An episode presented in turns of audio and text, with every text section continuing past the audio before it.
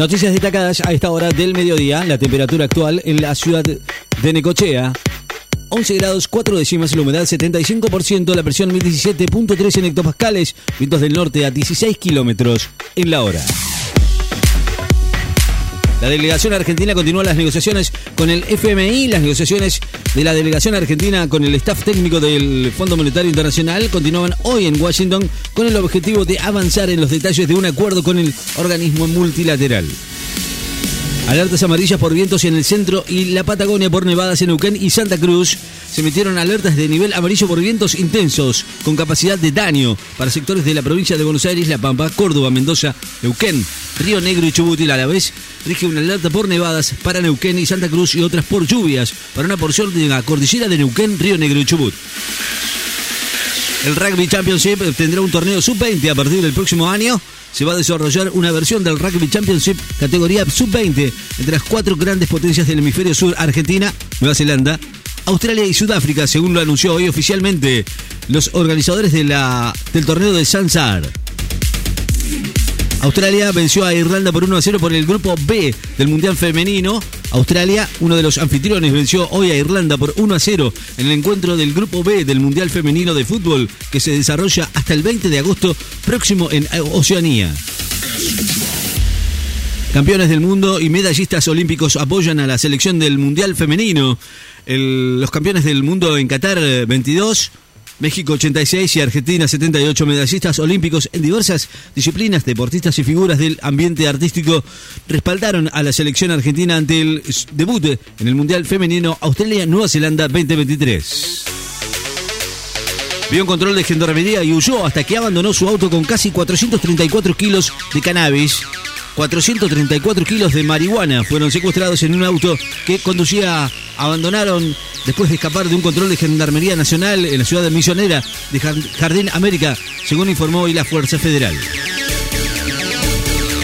La libreta de asignación universal por hijo puede presentarse sin turnos la oficina de ANSES. Así lo informó hoy que la libreta de asignación universal por hijo se puede presentar en todas las oficinas del organismo sin turno previo. Rusia atacó de nuevo los puertos ucranianos después de retirarse del acuerdo de cereales. Rusia atacó de nuevo los puertos de Ucrania en el Mar Negro, incluyendo el importante terminal de Odessa, informaron las autoridades ucranianas en la tercera noche de bombardeos desde que Moscú se retirara del acuerdo por la exportación de granos ucranianos bloqueados por la guerra. El juzgado español abre una nueva causa contra Shakira por presuntas irregularidades fiscales. Un tribunal español abrió una nueva causa por presuntas irregularidades fiscales a la cantante colombiana que a partir de noviembre va a ser juzgada por otros delitos contra la hacienda española. Aníbal Fernández afirmó que los allanamientos en la City seguirán a la medida que la economía lo plantee. El ministro de Seguridad, Aníbal Fernández, señaló hoy que los operativos de las cuevas del microcentro porteño van a continuar en la medida que el Palacio de Hacienda plantee el tema. Xi Jinping recibe en Beijing a Kissinger, figura central de las relaciones entre Estados Unidos y China.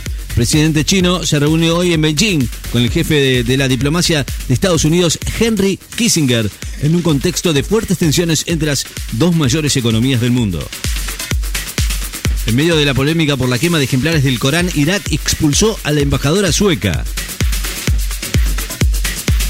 ordenan la detención de un candidato a diputado chaqueño por el abuso sexual de una adolescente, eh, de una docente. La fiscal que investiga el presunto abuso sexual de una docente en la provincia de Chaco ordenó la detención de un ex candidato a diputado provincial vinculado al matrimonio emerenciano Sena y Marcelo Marcela Acuña, principales acusados junto a su hijo César del femicidio de Cecilia Strasowski, informaron las fuentes policiales y judiciales. El libro que repasa la historia de campeones del mundo en Qatar llega a Casilda y Pujato. El gobierno británico le reprochó a la Unión Europea haberse referido a las Malvinas con ese nombre. Consideró lamentable que la Unión Europea se haya referido a las Islas Malvinas con ese nombre en la declaración que suscribió el martes último con la comunidad de Estados Unidos latinoamericanos y caribeños, la CELAC, en que se reconoció la existencia de una disputa entre Argentina y el Reino Unido por la soberanía sobre el archipiélago. Aníbal Fernández aseguró que Gendarmería no se detuvo en su lucha contra el narco en Rosario. Un museo español ofrece la posibilidad de tener una obra de Vincent Van Gogh en formato NFT. El equipo completo para Germán Portanova en Hockland, seleccionado femenino de fútbol de la Argentina que se prepara para el debut del 24 contra Italia en el Mundial de Australia y Nueva Zelanda, pudo entrenarse hoy con el plantel completo luego de que arribaran las últimas tres jugadoras.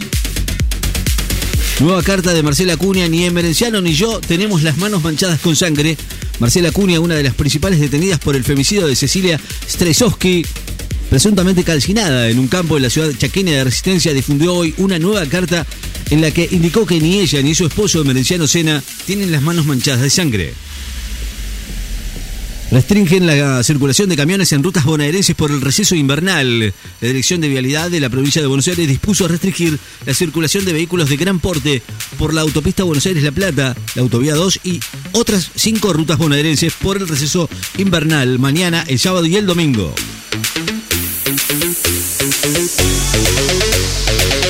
El titular de la DINE afirmó que se esperan tener los resultados del espacio a las 9 de la noche del 13 de agosto. El titular de la DINE, la Dirección Nacional Electoral, Marcos Schiavi, afirmó hoy que junto con el Correo Argentino trabajan en un despliegue logístico para que el 21 al 13 de agosto, el de las 9 de la noche del 13 de agosto, haya una tendencia clara sobre el resultado de las primarias abiertas y simultáneas que se celebran en esa jornada. La temperatura actual en la ciudad de Necochea, 11 grados 5 décimas. La humedad 75%, la presión 1017.3 en hectopascales. Vientos del norte a 18 kilómetros en la hora. Noticias destacadas. En Láser FM. Estás informado.